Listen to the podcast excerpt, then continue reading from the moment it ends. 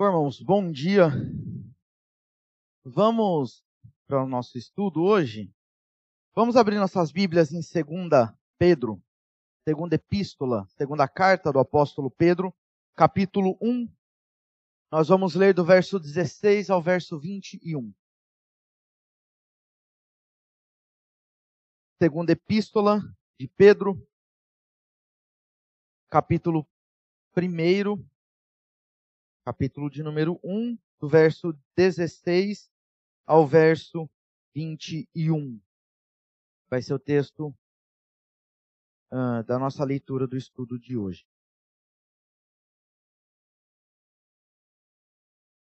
Segunda Pedro capítulo 1, do verso 16 ao 21, assim está escrito.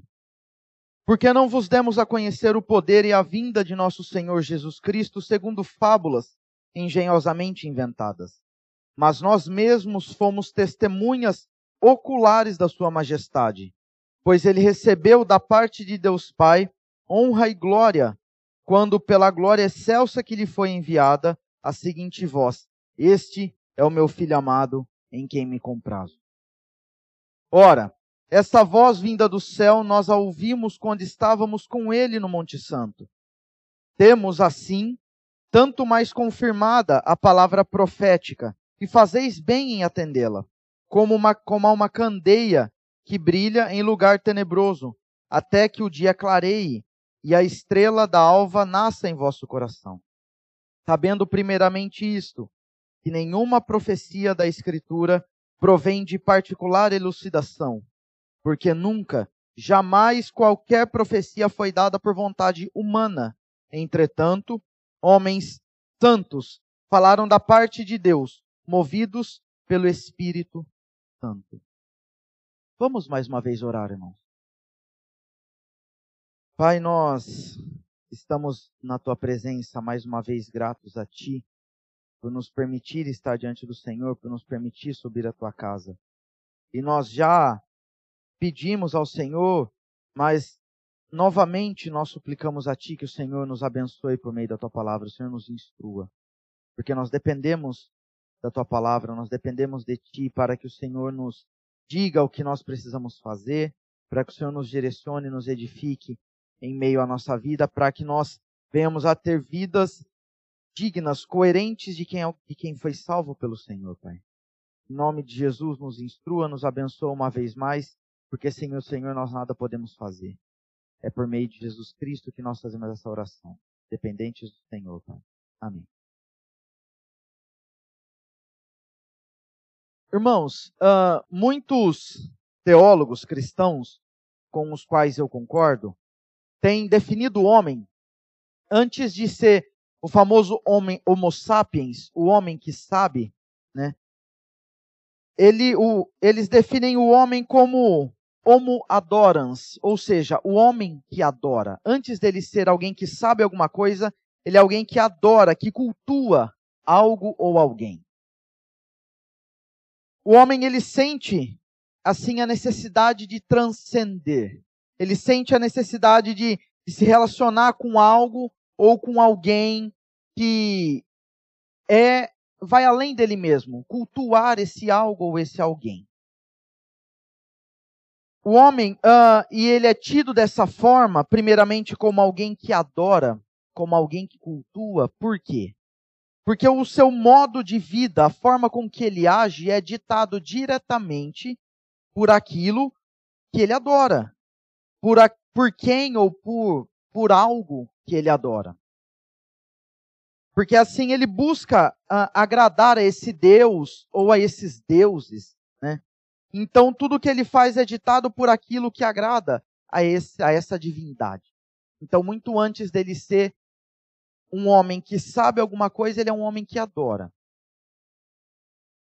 Sendo assim, a gente pode dizer que a cultura, tanto de uma pessoa no particular, como de um, de um povo como um todo, ela é, é sempre reflexo da sua religião. A religião, ela é, por sua vez, dependente de algum tipo de revelação. Então a gente entende que tudo que, que o homem faz, tudo o que ele, as suas ações, as suas atitudes, ou até mesmo quem ele é, é ditado por algum tipo de revelação. É ditado por algo que foi imposto para esse homem.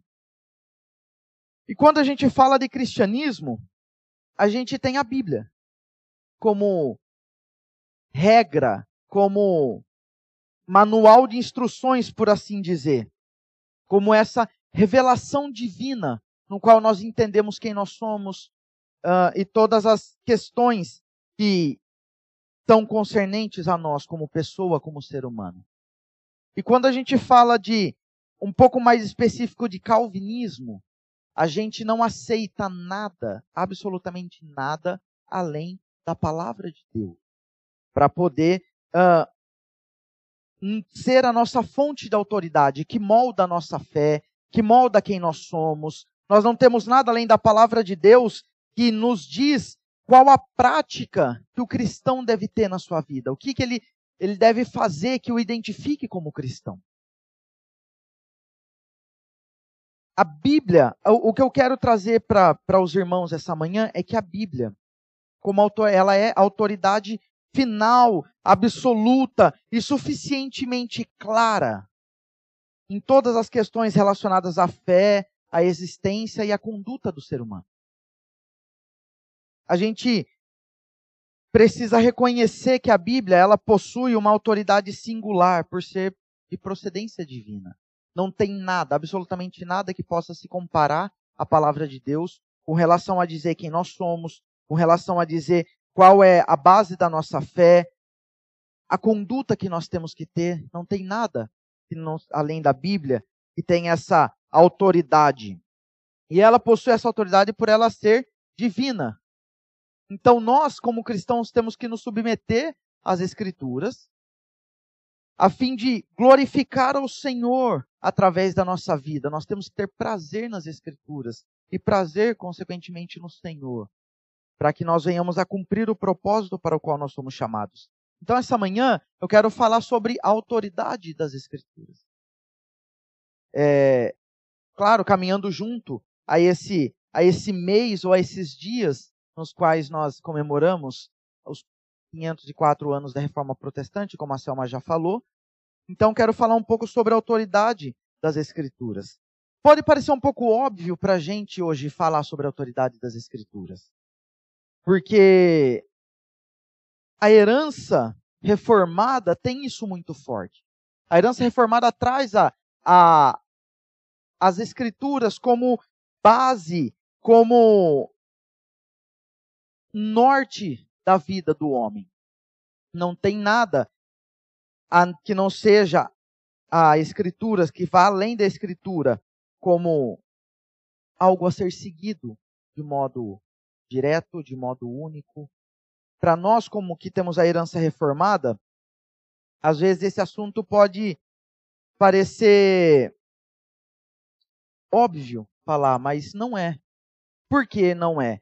Porque nós estamos hoje no meio em que nós vemos várias pessoas, vários ramos, várias denominações, por assim dizer, que se afirmam cristãos.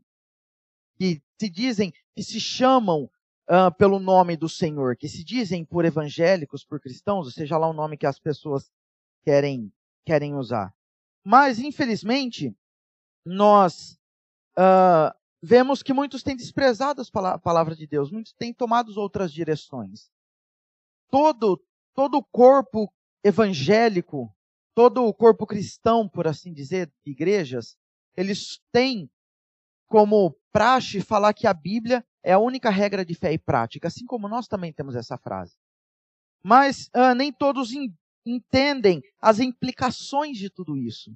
O que isso significa nos detalhes da nossa vida. Então as pessoas acabam, às vezes, não olhando muito para o que isso significa e partem para outras direções, partem para outros caminhos e buscam outras direções para responder a questionamentos que são essenciais para todos nós. Questionamentos que só podem ser respondidos através da Escritura, que é a bússola da nossa vida.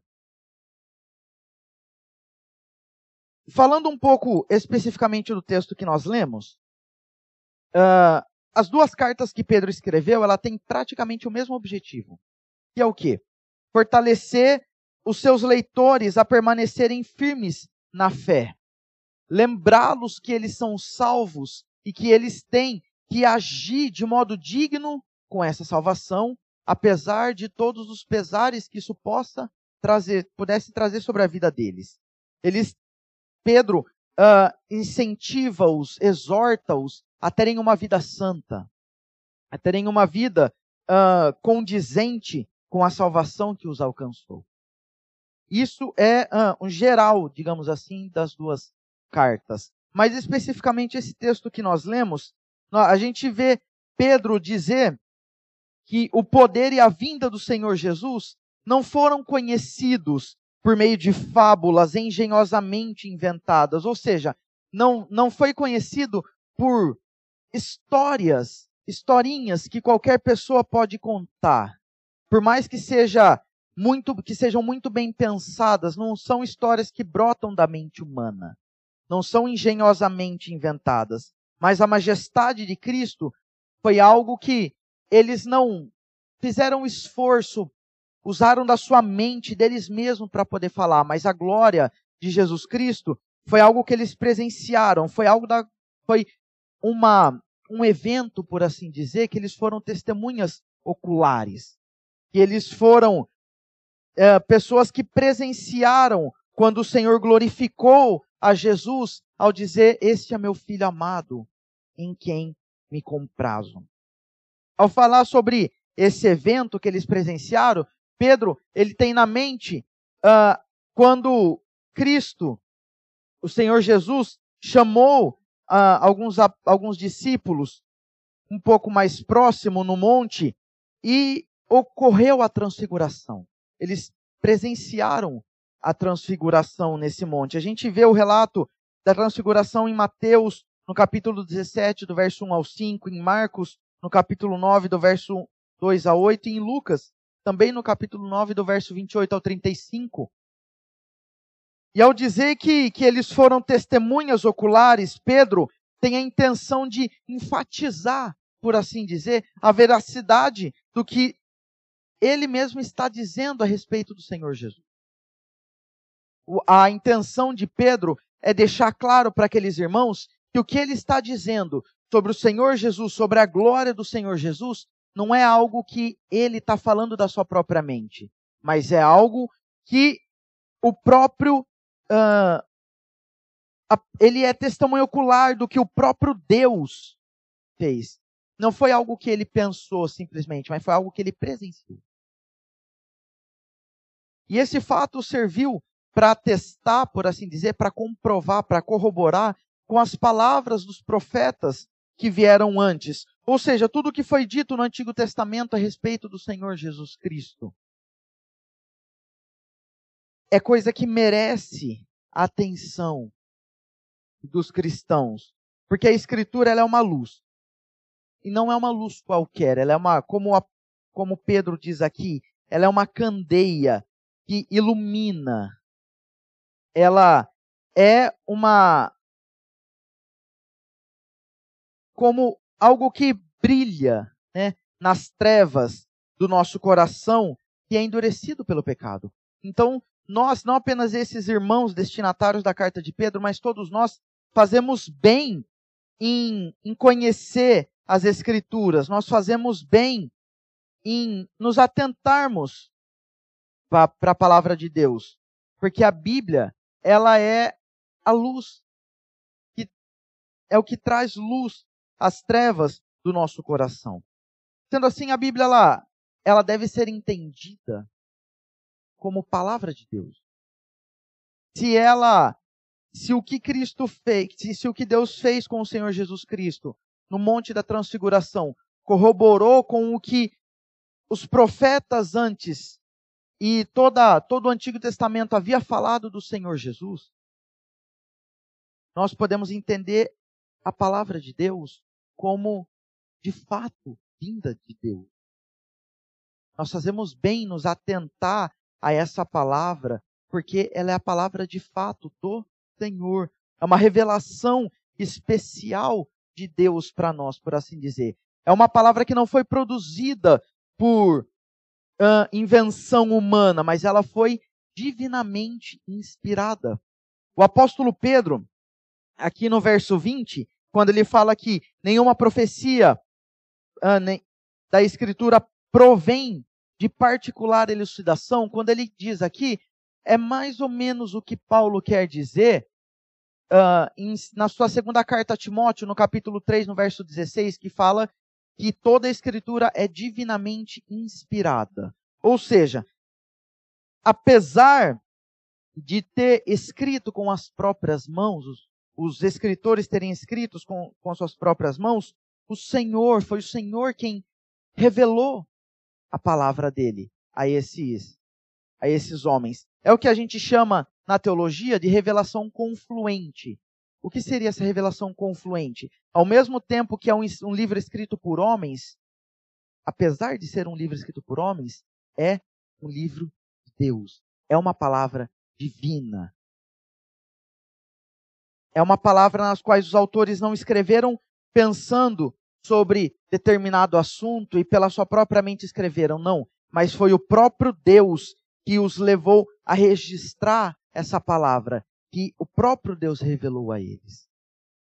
Eles foram movidos, como Pedro diz aqui, pelo Espírito Santo, de modo que os seus escritos, eles, embora, né, como eu disse, embora feitos por mãos humanas, eles devem ser tidos como revelação infalível, como palavra inerrante, porque é a palavra de Deus.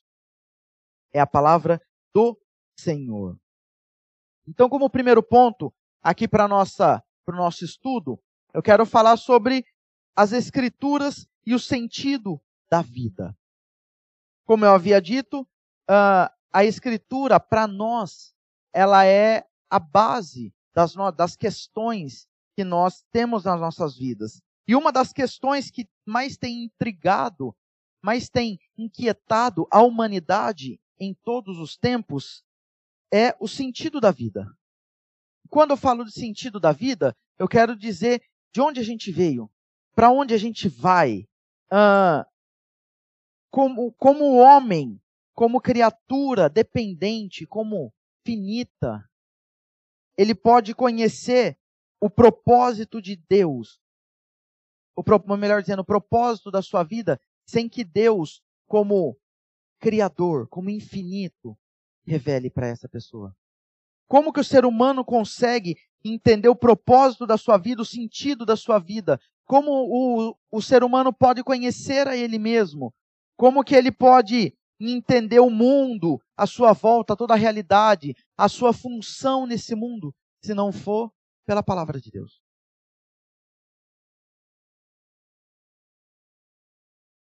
E como nós sabemos, não tem como o homem conhecer de fato quem ele é, qual a missão dele nesse mundo, de onde ele veio, para onde ele vai. Não tem como ele responder isso de maneira satisfatória, se não for pela palavra do Senhor. É somente em Deus que a gente encontra tudo isso com o, com o Senhor em Sua palavra está a sabedoria. E não apenas a sabedoria, mas as palavras de vida eterna. A palavra do Senhor, somente a palavra dele é a verdade. Isso nós vemos no livro de Jó, no capítulo 12, no verso 13, quando nós vemos escrito, onde nós vemos escritos com Deus está a sabedoria e a força. Ele tem conselho e entendimento. No Evangelho de João, no capítulo 6, no verso 68, nós vemos a resposta de Pedro ao Senhor Jesus, quando ele fala: Senhor, para quem iremos? Tu tens as palavras de vida eterna. O próprio Senhor Jesus, quando ele estava prestes a iniciar sua jornada até a cruz, na sua famosa oração sacerdotal, no capítulo 17 do Evangelho de João, no verso 17, ele ora ao Pai, santifica-os na verdade. A tua palavra é a verdade. Então é somente na palavra de Deus que nós encontramos as respostas para o sentido da nossa vida. para as questões que mais têm intrigado, ou para a questão que mais tem inquietado os seres humanos em toda a história, que é o sentido da vida. E refletir sobre esse sentido da vida sempre foi. Como posso classificar? Sempre foi um exercício das profundezas do nosso coração. Nós sempre ansiamos saber qual foi o sentido, qual é o sentido da nossa vida. E quando eu falo nós aqui, eu falo de toda a humanidade. Nós sempre ansiamos por saber o sentido da nossa existência. Então nós sempre procuramos uh, saber com isso e saber isso com afinco. Por isso eu falo com que é um exercício do nosso coração, o, o, o reflexo sobre o sentido da vida. O crente, ele, pela fé, ele aceita três grandes verdades e aceita isso de modo humilde, reconhecendo o Senhor como soberano sobre a vida dele. E ele aceita três grandes verdades relacionadas a esse sentido da vida que nos são reveladas na palavra de Deus, que nos são reveladas nas Escrituras. E que três verdades são essas? Quem nós somos, qual a, a identidade do homem, qual é a natureza do homem, de onde nós viemos, qual a origem do homem e para onde nós vamos, que isso é qual o destino do homem. Para o cristão, para nós como cristãos, de modo resumido, o homem é alguém que foi criado por Deus e que por causa do pecado de Adão é um pecador que está morto em delitos, em pecados, ou que apesar do pecado, foi vivificado por Cristo, foi vivificado pelo Senhor e que terá um fim. Se morto em, em delito e pecado, fim de condenação se vivificado por Cristo, um fim de vida, um fim da eternidade, das delícias eternas com o Senhor. Então, uh, o cristão, ele se coloca a pensar sobre o que existe além da vida. O cristão, de fato, ele, como eu já disse algumas vezes, talvez eu possa até ter dito isso aqui, mas o cristão, ele vive aqui, com os pés aqui ele precisa viver nesse mundo. Mas os olhos do cristão é a eternidade. O foco da vida dele, a, onde ele encontra sentido para a vida dele, é na eternidade. Então, quando o cristão ele passa a pensar sobre, se coloca a pensar sobre o sentido da sua vida, automaticamente ele pensa em eternidade. Ele leva uh, em conta o além da vida. E ele também é possível entender dessa forma que existem outras uh, verdades que são consequentes a estas que nós falamos da natureza, da origem, do destino do homem. Como eu disse, o homem vive aqui, com os pés aqui, mas os olhos na eternidade. Mas com relação a esses pés aqui, essas verdades que são essas outras verdades que são consequências né, da, da questão do homem, da origem do homem, da natureza do homem, do destino do homem. Essas outras verdades são que o homem ele não é neutro. Não é a questão da neutralidade moral do homem, é, isso não existe. É impossível o homem ser neutro em toda a sua existência, por assim dizer partindo do princípio de que o homem ele é um pecador, porque por causa do pecado de Adão, o apóstolo Paulo, em Romanos, no capítulo 3, no verso 23, falou que todos pecaram e destituídos da glória de Deus estão. Então o homem ele não tem essa neutralidade moral. Ele sempre vai pender para o pecado. Ou se ele não pender para o pecado, por ele mesmo, como um vivificado por Cristo, ele vai pender para o que agrada ao Senhor, para o que glorifica ao Senhor, mas isso por causa de Cristo, não por causa do homem mesmo. o, o coração do homem, por causa dessa impossibilidade de neutralidade, por assim dizer, o coração do homem ou ele está ligado a Deus, ao Deus da Bíblia, ao verdadeiro e único Senhor de toda a existência, ou o coração dele está ligado a um outro Deus, ou a outros deuses, que o próprio coração, a própria mente do homem, não apenas deseja, mas que cria para ele mesmo.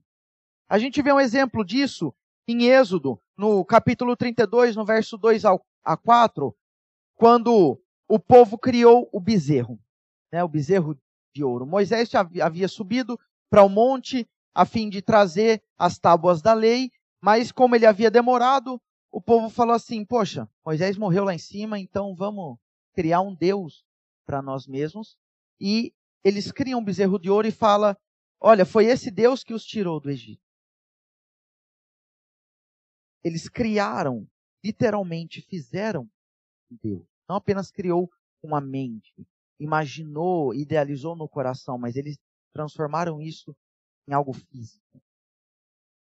Se a gente for lá para a carta mais para frente, lá para a carta de Paulo aos Romanos, no capítulo 1, do verso 20, no verso 22 e 23, nós vemos o apóstolo Paulo falando sobre que, essa questão da, da idolatria do coração. Ele fala: inculcando-se por sábios, tornaram-se loucos e mudaram a glória de Deus incorruptível em semelhança da imagem de homem corruptível, bem como de aves, quadrúpedes e répteis. Então, nessa questão da impossibilidade de neutralidade do homem, impossibilidade da neutralidade moral na existência do homem, o coração dele está ligado ou ao Deus da Bíblia, quando ele é vivificado, ou ele morto em seus delitos e pecados, ele está ligado a um Deus, a um ídolo que ele mesmo criou. Ligado ao Deus da Bíblia, uh, o cristão ele passa a meditar, como eu disse, no que está além do que os seus olhos veem, no que está além desse mundo. Ele passa a a meditar em sua origem para além daqui. Como eu disse na última oportunidade que eu, que eu estive aqui com os irmãos, o cristão, ele pode estar no mundo, mas ele não é do mundo. Ele não é mundano. Ele não, não mora aqui, os seus conceitos não são daqui, o cristão, ele. O sentido da vida dele não se encontra nessa terra. Ele possui outra morada, outra, outra, outro lugar, outra habitação preparada pelo próprio Senhor Jesus. E que quando nós formos levados daqui para lá, nós habitaremos. O Senhor Jesus, no, cap... no, Evangelho de João, no capítulo 14, do verso 1 ao verso 3, ele diz: Não se turbe o vosso coração. Credes em Deus, crede também em mim. Na casa de meu pai há muitas moradas. Se assim não for, eu vou teria dito. Pois vou preparar-vos lugar, e quando eu for e vos preparar lugar, voltarei e vos receberei para mim mesmo, para que onde eu estou estejais vós também. Nessa mesma carta, do, na segunda carta do apóstolo Pedro, no capítulo 3, no verso 13, ele diz: Nós, porém, segundo a sua promessa, a promessa de quem? A promessa do Senhor Jesus. Essa promessa que a gente acabou de ver no Evangelho de João. Segundo a sua promessa, esperamos novos céus e nova terra, nos quais habita justiça. A nossa morada não é aqui, o sentido da nossa vida não é. Quando a gente olha para os nossos símbolos de fé, agora olhando de um modo mais específico para nós reformados, né? Quando a gente olha para os nossos símbolos de fé, o nosso catecismo, tanto o maior quanto o breve, a primeira pergunta é justamente com relação a, a resume, por assim dizer, essa questão do sentido de, da vida do homem. O objetivo, a finalidade principal do homem. A primeira pergunta é a seguinte: qual o fim supremo e principal do homem? Qual o fim último do homem? E a resposta é glorificar a Deus e gozá-lo para sempre. Conforme isso, conforme o Senhor levou o profeta Isaías a escrever no seu livro, no capítulo 43, no verso 7, que ele criou o homem para a sua glória. O apóstolo Paulo, em Romanos, no capítulo 11, no verso 36, ele fala que, porque dele, por ele, para ele são todas as coisas, a ele, pois, a glória eternamente. Quando ele fala todas as coisas, a nossa vida, a vida do cristão está incluso nesse todas as coisas. Quando ele mesmo, o próprio apóstolo Paulo, também na primeira carta aos Coríntios, no capítulo 10, no verso 31, Fala, portanto, quer comais, quer bebais, quer façais qualquer outra coisa, faça tudo para a glória do Senhor. Nós podemos entender uh, nesses versículos e tantos outros que, se a gente for estudar uh, o catecismo, a gente vai ver. A gente entende que não apenas a nossa vida em si, mas tudo que nós fazemos é para a glória do Senhor, deve ser para a glória do Senhor. Esse é o sentido da nossa vida vivermos para a glória do Senhor. E como a gente atinge esse objetivo? Como a gente chega nesse fim de glorificar o Senhor?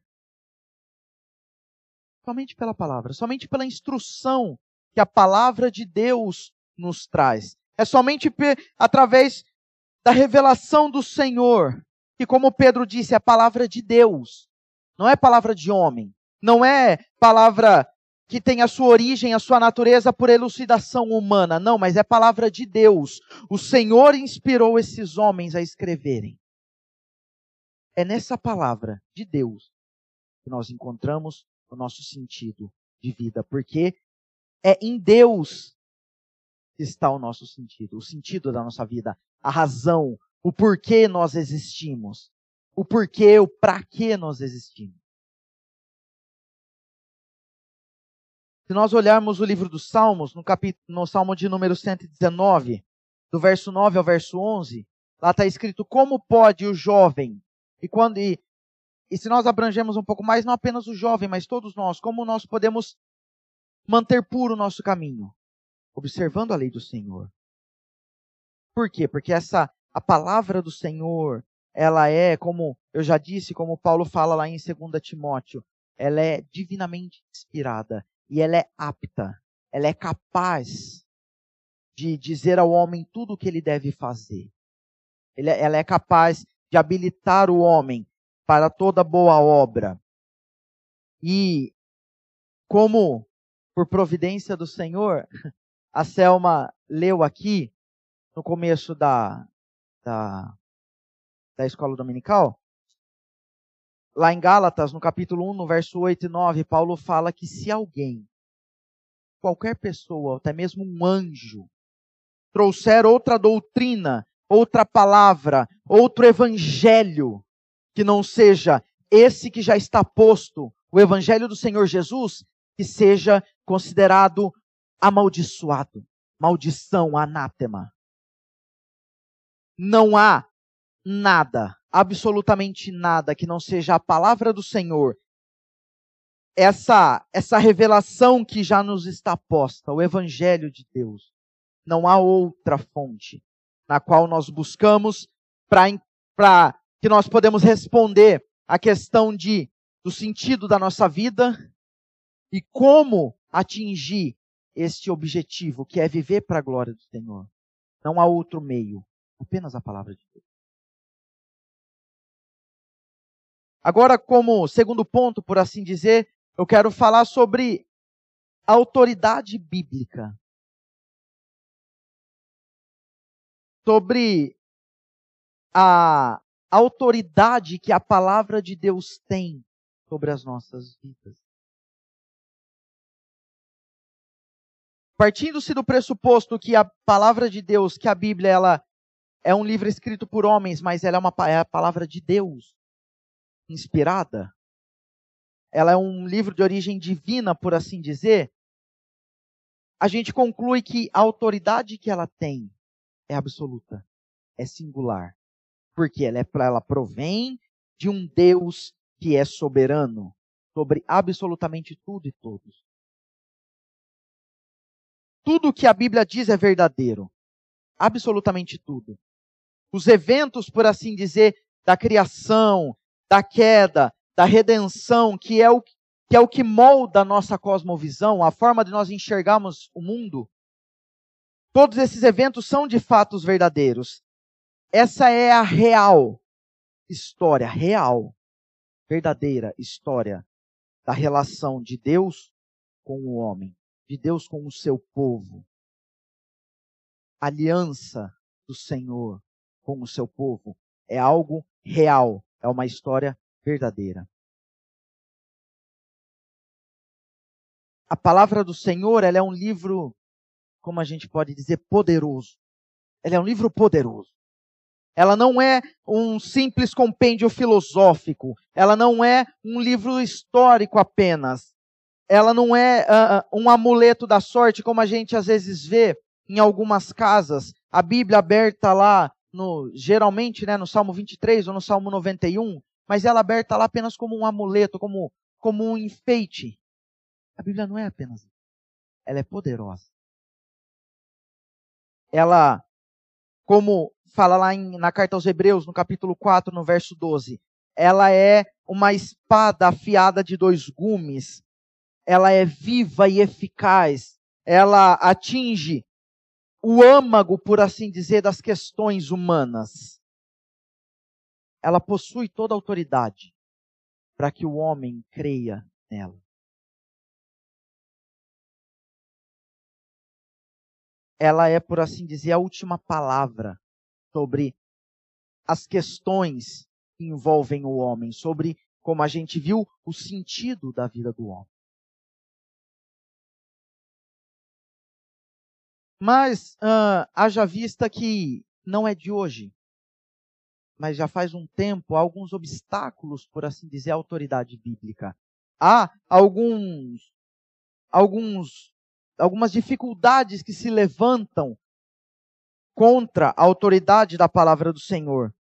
E um deles, que é foi praticado desde o tempo dos pais da igreja e é praticado ainda hoje, é a, a, a com relação à interpretação e aplicação das escrituras, o, o errado, a errada interpretação, o errôneo, uh, a errônea interpretação e aplicação da palavra de Deus. Há uma linha de pensamento em que que diz que a maneira de interpretar os textos sagrados, o significado do texto bíblico vai depender de quem está lendo. Há, há uma, uma linha de pensamento que, que diz: olha, o que você está lendo, o que isso significa, a forma de você interpretar isso que você está lendo depende de você mesmo. o sentido do texto bíblico, se a gente for seguir esse, essa linha de pensamento, o sentido do texto ele vai variar segundo o que a pessoa quer, segundo o que ela deseja que, que, que o texto fale, e não o que o próprio autor quis dizer, o sentido original da palavra de Deus. Isso não pode acontecer, não pode acontecer de modo nenhum. A Bíblia não, não existe para se adequar ao que nós queremos, ao que nós achamos, mas ao contrário. Nós que temos que nos adequar ao que a palavra de Deus diz. Existe um sentido, existe um motivo, um porquê os autores escreveram o que escreveram. E, esse, e a finalidade das, do que eles escreveram não depende de nós, não depende do que a gente acha, não depende do que a gente passa em nossa vida. Nós que temos que nos adequar à palavra do Senhor e não ela se adequar a nós. Mas essa linha de pensamento humanista e diabólica, ela fala que a Bíblia, ela pode ser interpretada segundo o que nós queremos, segundo o que nós entendemos. Isso não pode acontecer. Há alguns textos, textos que podem, trazer uma, podem até trazer uma certa dificuldade para nós. Por quê? A Bíblia ela, ela tem uma, uma variedade de estilos de escrita. se a gente for olhar ela rapidamente, a gente vai ver vários tipos de poesias diferentes, vários tipos de narrativas, várias, vários tipos de simbolismos nas profecias, vários tipos de figuras de linguagem, a gente vai ver parábolas, enfim, a gente vai ver cartas. Cada, cada texto, ele foi escrito de uma forma. Cada texto seguia um estilo, mas isso não foi à toa. Isso não foi para. Os autores bíblicos não escreveram dessa forma ao bel prazer deles para nos trazer alguma dificuldade. Não. Mas apesar dessa dessa dificuldade que a Bíblia pode nos trazer, ah, isso de uma certa forma é bom. Por quê? Porque isso nos leva, ou pelo menos deveria nos levar, a, a estudar de, com mais afinco a palavra de Deus. Essa certa dificuldade, em alguns casos, deveria nos levar a um estudo dedicado de cada um desses elementos, por assim dizer, que há na palavra do Senhor, a fim de que nós entendamos a palavra do Senhor não pelo que nós achamos que, que é, mas pelo que ela de fato é, pelo que ela de fato nos diz. Para que assim nós possamos ter uma compreensão exata do, do texto bíblico que nós lemos. Isso dentro do contexto que ele foi escrito, uh, dentro do contexto literário, cultural, ela tem um, um porquê estar ali, um porquê ter sido escrito daquela forma. E nós precisamos olhar isso de um, um modo mais cuidadoso para que a compreensão exata, exata da palavra de Deus seja favorecida, por assim dizer. Uma das grandes regras da hermenêutica bíblica uh, ou seja, do, dos métodos usados para se interpretar corretamente a palavra de Deus, uma das grandes regras que a gente tem é que a Escritura interpreta a própria Escritura.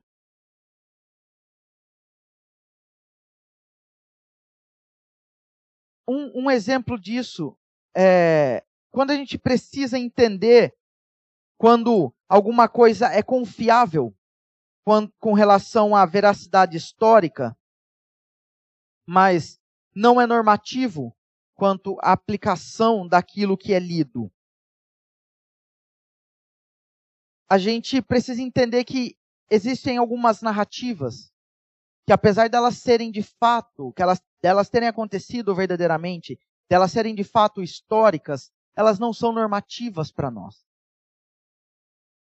Como, por exemplo, a história de, de Jacó, de Davi, de Salomão, a, a, a poligamia que eles, que eles praticaram.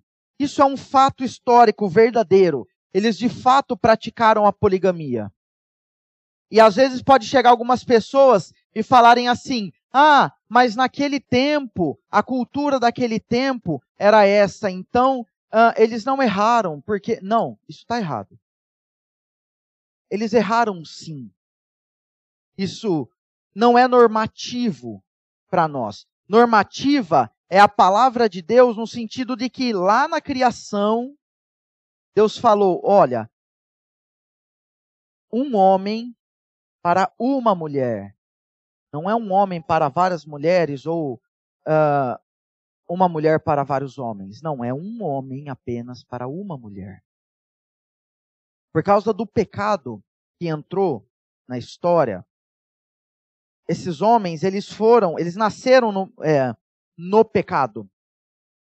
E eles então praticaram a poligamia. Isso foi algo de fato verdadeiro. Mas isso não é normativo para nós. Então a gente precisa entender que é, é algo reprovável para o Senhor. Mas nós só entendemos isso quando a gente olha este fato à luz dos outros lugares na Escritura onde o Senhor diz que isso é reprovável. Então, a Escritura, ela interpreta a própria Escritura. A gente usa, claro, livros que nos ajudam a, a entender o contexto histórico, a entender o contexto literário, a entender uh, a geografia, enfim, a gente usa livros para entender várias coisas que estão no entorno das Escrituras, mas a hora que nós entendemos isso, nós vamos ver que a Escritura mesmo o sentido original dela é fundamentado em outros, em outros textos da própria Escritura. A gente não precisa de nenhum outro livro uh, que a gente considere divino, a não ser a Escritura, para que possa interpretar o que ela mesma diz.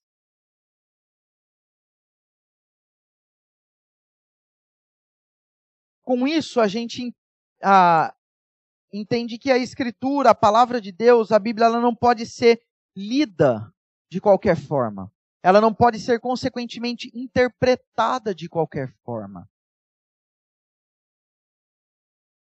Ela tem um sentido, um porquê, que ela não pode ser mudada. É palavra de Deus.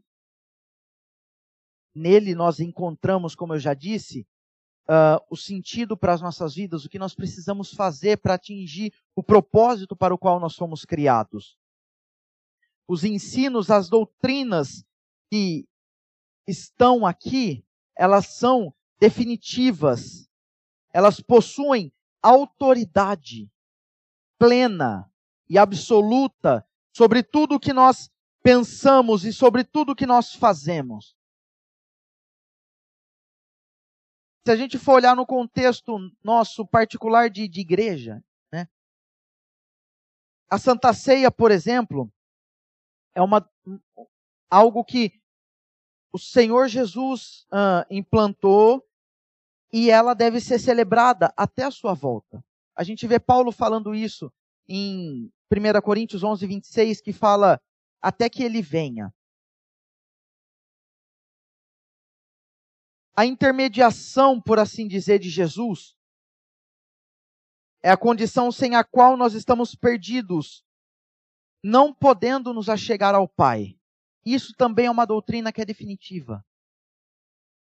Ele mesmo falou lá em João 14,6: Eu sou o caminho, a verdade e a vida. Ninguém vem ao Pai a não ser por mim. Quando ele fala eu sou o caminho, a verdade e a vida, ele não quer dizer eu sou o caminho, a verdade e a vida. A ênfase não está no, como a gente chama na língua portuguesa, no artigo, mas a ênfase está no sujeito. A ênfase de Cristo foi dizer eu. Então somente eu, nada nem ninguém a não ser eu é o caminho, a verdade e a vida. Somente eu.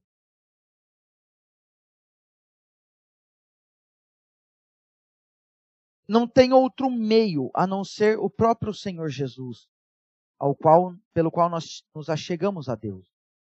Ele foi uh, o ponto final, por assim dizer, do sistema sacrificial do Antigo Testamento. Ele rasgou o véu de alto a baixo. Então a gente não precisa de mais ninguém. O sacerdócio universal de todos os crentes, que é um outro ensino que a reforma nos trouxe, ele é uma verdade que nós temos, então nós não precisamos de mais nenhum sacerdote nos representando diante de Deus. O Senhor Jesus já faz isso.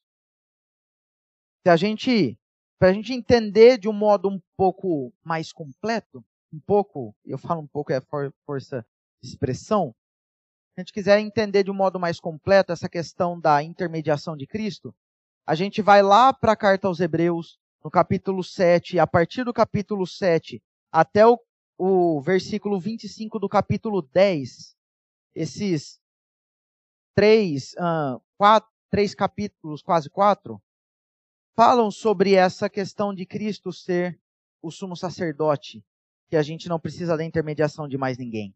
Então, essa doutrina, é essa do Senhor Jesus, a Santa Ceia, enfim, todas as doutrinas que, os, que é apresentada na Bíblia, ela é definitiva, por que ela é definitiva? Porque a palavra de Deus, ela é autoritativa. ela é inspirada por Deus, então, consequentemente, ela é autoritativa sobre as nossas vidas. Ela tem essa autoridade suprema, exclusiva, singular, plena. Ela possui esses atributos. E a gente, por ela ter essa autoridade suprema sobre nossas vidas, é por isso que nós não podemos ler ela de qualquer forma e muito menos interpretar ela de qualquer forma. Porque o modo que a gente interpreta as escrituras, ela afeta diretamente nas nossas ações. Ela afeta diretamente em como a gente vive. A forma de nós interpretarmos as escrituras, ela molda, por assim dizer, o nosso estilo de vida, o nosso jeito de ser. Então nós não podemos interpretar de qualquer forma. Ela é a autoridade última sobre nossas vidas. E por isso nós temos que ter muito cuidado e buscar entender o real sentido, o sentido primário, o porquê que os escritores escreveram o que escreveram. Nós devemos nos deleitar, uh, ter prazer em debruçar sobre essas palavras, estudá-las, porque delas vem a nossa vida. E quando eu falo que a palavra de Deus molda as nossas ações, como eu disse, uh, a cultura que nós temos é um reflexo da nossa religião. E a nossa religião, uh, ela é baseada na palavra de Deus. Então, consequentemente, aquilo que nós fazemos, tudo que nós fazemos, que define a nossa cultura, ela deve ser baseada na palavra do Senhor. Como terceiro e último ponto da nossa reflexão, eu quero falar sobre a sola escritura.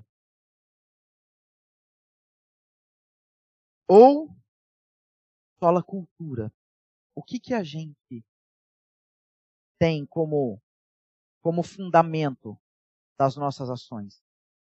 A escritura ou a cultura? No dia, especificamente no dia 31 de outubro, como todos nós sabemos, é comemorado os 504 anos, 504 anos da Reforma Protestante. E durante esse período, né, do, século XVI, surgiram algumas expressões com o intuito de, de afirmar de modo sucinto os pontos centrais, por assim dizer, da fé cristã. E que pontos são esses? São cinco pontos que a gente conhece, graças a Deus, muito bem. Que é a sola gratia, a sola fide, solos Cristos, sola escritura, e só lhe deu glória. Os cinco, as cinco solas. E é somente a graça, somente a fé, somente Cristo, somente a Escritura e uh, glória somente a Deus. Quando a gente fala de sola Escritura, a gente define o sola Escritura, o significado disso, como não aceitar nada além da Bíblia como autoridade suficiente para reger a nossa vida como cristão. Não tem outro outro manual de instruções, por assim dizer, que nós temos que ter sobre nossas vidas, que não seja a palavra de Deus. Sola escritura. Somente a escritura. E sempre é importante, apesar disso ser um termo uh, muito normal para nós, muito comum para nós, Sempre é importante nós frisarmos isso tudo, por quê? Porque há muitos, muitas pessoas, muitos crentes, muitas igrejas que se dizem seguidoras do Senhor Jesus, que se chamam de cristãos, mas não colocam a palavra de Deus em primeiro lugar. Infelizmente, isso é uma realidade. Até no meio dos protestantes, dos calvinistas, por assim dizer, nós encontramos pessoas que não colocam a palavra de Deus acima de tudo. Infelizmente, isso é uma realidade. Ah, e, e, não, e ao não colocar a palavra de Deus em primeiro lugar, se nós não, se nós faz, se nós fizermos isso, se nós não tivermos a palavra do Senhor como primeiro lugar, a gente talvez até de modo impensado, mas a gente vai negar a suficiência, a relevância da Bíblia. A gente vai colocar qualquer outra coisa e provavelmente a nossa experiência particular como autoridade acima da palavra de Deus. Isso não pode acontecer. A palavra de Deus, ela, ela é, como eu já disse aqui, a palavra final. Quando o assunto é fé, é prática cristã, ela é a palavra final. Não são as nossas experiências. Uh, uma certa vez eu ouvi uma, uma frase que me marcou muito, que nós não temos que adequar nossas experiências à palavra de Deus, mas, ou melhor, nós não temos que adequar a palavra de Deus às nossas experiências, mas nós temos que adequar as nossas experiências à palavra de Deus. Não é, as, não são as nossas experiências que ditam como nós uh, devemos crer, como nós devemos agir, o que nós devemos esperar. Não são as nossas experiências, mas é a palavra de Deus. É somente a palavra de Deus. Ela é a autoridade final. E quando nós não pensamos dessa forma, como a palavra de Deus, na palavra de Deus como autoridade final, nós deixamos de, de ter as Escrituras como única regra de fé e prática.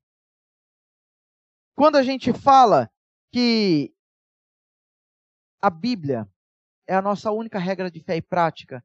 Será que a gente entende todas as implicações disso? Como única regra, única mesmo, de fé e prática que dita aquilo que nós devemos crer e que nós devemos fazer. Será que a gente entende as implicações disso tudo? Por um lado, nós temos esses, esses cristãos, essas igrejas, essas igrejas, por assim dizer, que colocam a experiência acima da palavra de Deus e minam assim dizer, por assim dizer, se é que isso é possível, a autoridade da palavra de Deus sobre as suas vidas. Mas por outro lado, a gente tem aquela aquele discurso uh, da igreja que quer ser relevante, né, da igreja que quer ser contextualizada. Como eu disse aqui uh, na última vez em que eu estive aqui com os irmãos pela manhã, aquela, aquela igreja ou aquele cristão que quer ser o crente camaleão, né? Que quer ser tão contextualizado, que quer ser tão, que quer abraçar o mundo com as suas práticas, quer abraçar tanto o mundo que acaba muito mais se tornando parecido com o mundo do que com a palavra de Deus. Esses cristãos uh, eles buscam ter valores que infelizmente não são cristãos, esses supostos cristãos, essas supostas igrejas, elas têm elas buscam ter valores que não são cristãos em nome de um cristianismo ou de um suposto cristianismo que busca estar devidamente ambientado, por assim dizer, ao contexto do nosso século XX. esses supostos cristãos desprezam também dessa forma, tentando se parecer com o mundo. Eles desprezam a autoridade da palavra de Deus, a relevância das Escrituras, não apenas para os nossos dias, mas para todas as pessoas em toda a existência.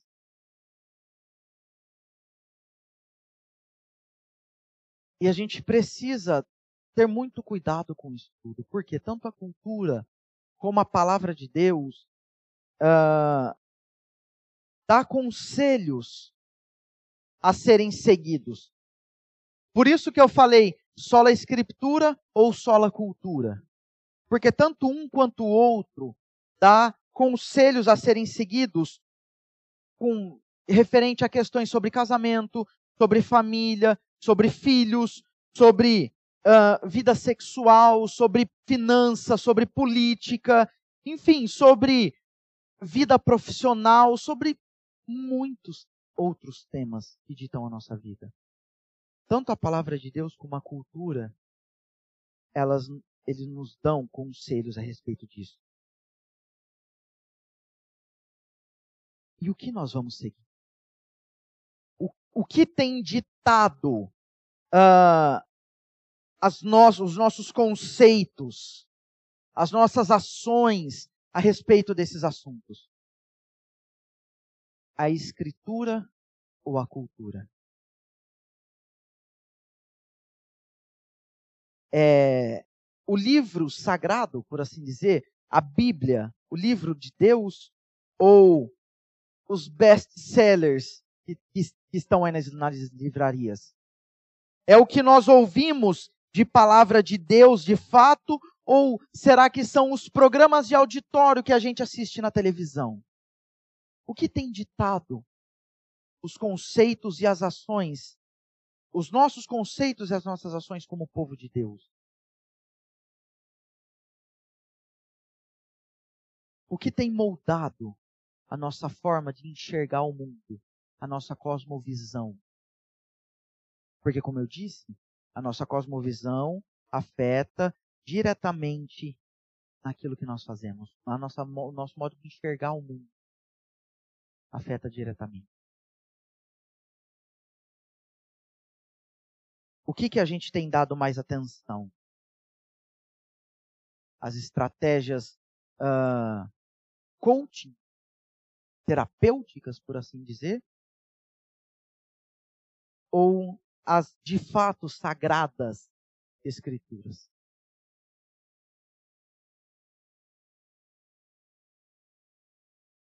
A sola Escritura, esse princípio bíblico, traz implicações para nós, para a nossa vida, por todo da nossa vida.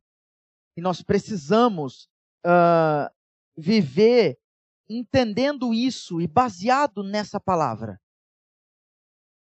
Lamentavelmente, quando o pecado entrou no mundo, uh, infelizmente isso, quando o pecado entrou no mundo, a Bíblia ela tem sido trocada, ela tem sido uh, deixada de lado e outra e outra regra, por assim dizer, tem tem sido tomada pelas pessoas para direcioná-las, para ditar as, a, as práticas, as crenças, por assim dizer. Mas se tratando especificamente da nossa época, do nosso século 21, a gente tem visto pessoas vivendo baseado em experiências particulares, em, em sentimentos deixando a palavra de Deus de lado. Muitas vezes a gente tem visto pessoas uh, vivendo baseado no que o seu próprio coração diz. Aquela história de que uh, a gente vê, principalmente em postagens em redes sociais, aqueles conselhos humanistas, diabólicos, que parecem ser lindos, mas são horríveis. Que falam mais ou menos assim: olha, quando você não souber o que fazer, pare, se aquiete, silencie tudo ao seu redor, escute o seu coração. Lá você vai encontrar a resposta para o que você quer. Não, é mentira. Você não vai encontrar a resposta para o que você quer no teu coração. Essa frase pode ser linda, esse, esse tipo de pensamento pode parecer, nossa, maravilhoso, né? Ainda mais em um tempo que nós vivemos em que o sentimentalismo aflora, o emocional parece muito lindo. A gente, uh, infelizmente, a mídia tem romanceado muito a nossa vida. Mas esse tipo de, de ideia sobre a vida é algo extremamente enganoso, humanista e diabólico. A gente não pode deixar a palavra de Deus de lado e viver guiado segundo o nosso coração. Tanto porque o que a palavra de Deus diz no nosso coração? Jeremias, levado, inspirado pelo Senhor, ele diz que o nosso coração é enganoso. É terrivelmente, terrivelmente enganoso. E ainda ele fala assim: quem o conhecerá? Se o ser humano não pode conhecer o próprio coração, como que a gente vive a nossa vida baseada no coração? Não tem lógica. Não tem sentido. Mas infelizmente, por causa do pecado que há em nós hoje, a nossa a cultura na qual nós estamos inseridos nessa terra, a todo tempo nos tenta a pegar a palavra de Deus, deixar de lado e pegar outra coisa e colocar no lugar da palavra de Deus. Sobre essa substituição da autoridade da Escritura, ou melhor, sobre essa, uh, essa substituição da Escritura como fonte de autoridade para a nossa vida, Michael Horton, esse Michael Horton, uh, alguns dos irmãos talvez até conheçam, ele é um escritor, um, um grande teólogo. Ele diz o seguinte: nós imitamos a cultura secular com a nossa fascinação pelo sucesso, pela moda, pela popularidade, pelo barulho, pelo espetacular e pela variedade de uma sociedade regida pela televisão. Ele atesta é, essa infeliz realidade que nós passamos hoje. Ele diz que nós somos, pelo menos, tão formados ou deformados pela tecnologia moderna quanto pelas escrituras. E raramente notamos o mundanismo da cultura popular. Infelizmente, isso é uma realidade muito muito forte em nossos dias. Infelizmente dentro da igreja. Então, por isso que a sola escritura, por mais que seja algo um tanto quanto normal para nós, é sempre necessário nós voltarmos os nossos olhos para essa doutrina, para esse princípio. Não apenas no mês de outubro, não apenas no dia 31 de outubro ou nessa semana, mas constantemente. Nós precisamos voltar os nossos olhos somente para a Escritura, somente para a Escritura, somente para a Escritura, porque é somente nela que nós encontramos o sentido da nossa vida, é somente nela que nós encontramos a razão das nossas ações. Não tem outro meio. O mundo não cansa de nos tentar com vãs e sutis filosofias humanistas e diabólicas. Ele, ele não cansa. A todo instante, uh, o entretenimento busca nos dar mais e mais ferramentas a fim de nos fazer não pensar. Mas nós temos que, como John Stott diz, né, crer é também pensar.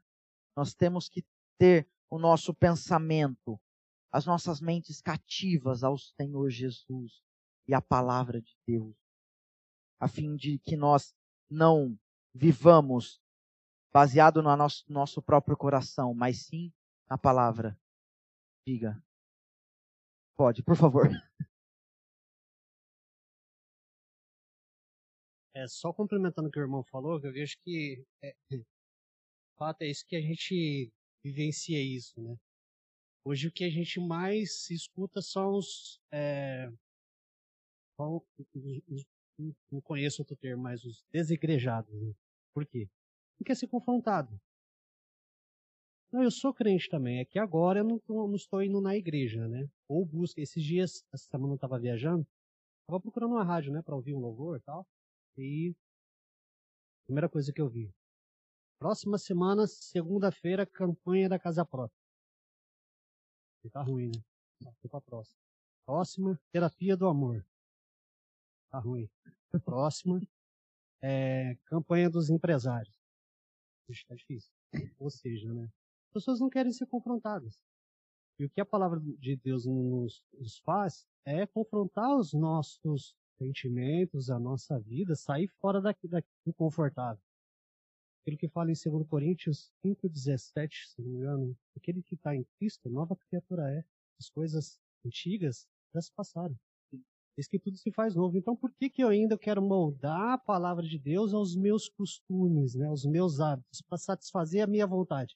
Então, não vou na igreja, porque não é pregado pecado. Não, não faz o cristão ser confrontado com aquilo que ele sabe ou que a palavra de Deus nos mostra que é errado. Realmente, uh, isso que, que o irmão falou é, são pessoas que se dizem cristãs, mas não são. E eu falo que não são por quê? Como eu disse, nós como cristãos, o cristão de fato, ele vive com os pés aqui, mas os olhos é na eternidade. O apóstolo Paulo ele fala que se nós esperarmos de Cristo apenas nessa vida, então somente nessa vida, nós somos os mais infelizes, os mais miseráveis, os mais sei lá, desprezíveis de todos os homens. Esse tipo de. Não vou falar cristão. E crente, porque até crê em alguma coisa, né? Esse tipo de crente, uh, ele não. Ele tem o pé aqui e os olhos aqui também. Ele está afirmado nesse mundo. Ele não está afirmado em Cristo. Ele tem Deus como seu mordomo para fazer somente o que ele quer. Ele tira, né, a, como a gente disse, a autoridade, tira a Bíblia como autoridade e coloca o coração. A gente precisa orar para que a gente não seja mais um desses uh, imitadores da cultura, ao invés de ser imitadores de Cristo. A gente precisa orar. Porque se a gente não olhar para a palavra do Senhor, que é o meio pelo qual o Espírito Santo nos convence do pecado, da justiça e do juízo, como está lá em João, no Evangelho de João, se a gente não uh, olhar para a palavra de Deus, a gente não vai, nós não seremos só a escritura, nós seremos só a cultura. Ou talvez até algum tipo de mistura, algum tipo de uh, adulteração que a gente vai ter. E a palavra não pode ser adulterada. Ela tem que ser pura para as nossas vidas. Concluindo, irmãos, e já, já estamos, né? Quase no, no nosso horário. Limite. Uh, o cristão, ele deve ter uma leitura correta do mundo, de toda a realidade à sua volta. E a palavra de Deus é o óculos. Assim como se eu tirar meu óculos, eu não vou conseguir ler, aqui, se nós não tivermos a Escritura como óculos, nos nossos óculos, nós não saberemos enxergar corretamente, nós não saberemos ler a realidade à nossa volta corretamente. A mente pecaminosa do homem sem a Escritura, que é o que, a luz que indica o caminho, como diz lá no Salmo 119, 105, é, Obrigado. Lâmpada para os meus pés é a palavra do Senhor, luz para o meu caminho. Sem a palavra do Senhor, o nosso caminho fica turvo, escuro, fica embaçado sem os óculos da palavra de Deus. Sendo assim, é somente a palavra de Deus que é digna de confiança. É somente a palavra de Deus que tem possui autoridade para falar para o homem quem ele é, de onde ele veio, para onde ele vai, o que ele tem que fazer, o que ele tem que deixar de fazer. É somente a palavra de Deus. E isso ela diz para todos os homens. Agora, se todos os homens vão seguir ou não, aí já não cabe a nós. Aí já é o Senhor, aí já é com ele. Mas a palavra de Deus, ela é regra de fé e prática deve ser, deveria ser regra de fé e prática para todos. Obrigatoriamente ela deve ser nossa regra de fé e prática. A Escritura ela deve reinar, por assim dizer, uh, entre o povo de Deus, entre os eleitos, para que assim a, a cultura, ele possa influenciar, por assim dizer, a cultura positivamente para a glória de Deus. Nós estamos aqui para, uh, com nossas ações, mostrarmos que nós somos cristãos de fato, nós somos diferentes. Nós temos que influenciar a cultura. Como eu disse, nós somos, antes de ser Homo sapiens, nós somos Homo adorans. Nós temos a necessidade de transcender, a necessidade de nos relacionar com algo que vai além de nós. Nesse caso, né, no nosso caso, é Deus. E nós nos relacionamos com o Senhor por meio da palavra. É por meio dela que ele fala conosco, com por meio da, da oração, nós nos relacionamos com Ele, mas de modo direto, como Ele se relaciona conosco, é por meio da palavra de Deus. Então é por meio dela que nós temos que fazer a diferença, nos tornar cristãos de fato. Uh, só uma, uma aplicaçãozinha rápida para nós hoje. Nós temos, hoje nós vivemos em um, em um tempo que nós vivemos no limite naquela linha tênue entre o que nós podemos fazer e o que nós não podemos. Nós vivemos, imaginamos nós que existe um abismo, e nós vivemos naquela beira do abismo, assim, bem, bem na beirinha, que fala assim, até que eu posso fazer, né? E a gente tem que tomar cuidado com isso, por quê? Esse tipo de pensamento fez a nós, uh, nos fez nos afastar da aparência do mal. A Bíblia fala para nós nos abstermos da aparência do mal, para nós nos afastarmos da aparência do mal. E nós temos, infelizmente, brincado com uh, então a gente precisa tomar cuidado, a gente precisa ser vigilante com relação a isso. Nós não podemos brincar de ser cristãos. Nós não podemos brincar de, de influenciar positivamente a cultura. Nós não podemos brincar de viver para a glória do Senhor. O mundo não brinca em nos levar para longe de Deus. O diabo não descansa em nos fazer, em nos querer tirar do caminho. E um dos meios que ele usa, não o principal, porque desde o princípio ele fez isso, é, para tirar o povo do Senhor do caminho que o Senhor deu, é uh, fazendo com que o povo de Deus entenda de modo errado a palavra do Senhor. Foi assim que ele fez com Eva. Desde o princípio ele foi assim. Foi isso mesmo que Deus disse? E constantemente ele vem, ele vem fazendo essa pergunta para nós, com o objetivo de nos tirar do caminho. Foi isso mesmo que Deus disse? Então vamos nos atentar à palavra de Deus, irmãos, a fim de que ela seja de fato, a única regra de fé e prática. Que Deus continue nos abençoando, para a glória do Senhor. Amém.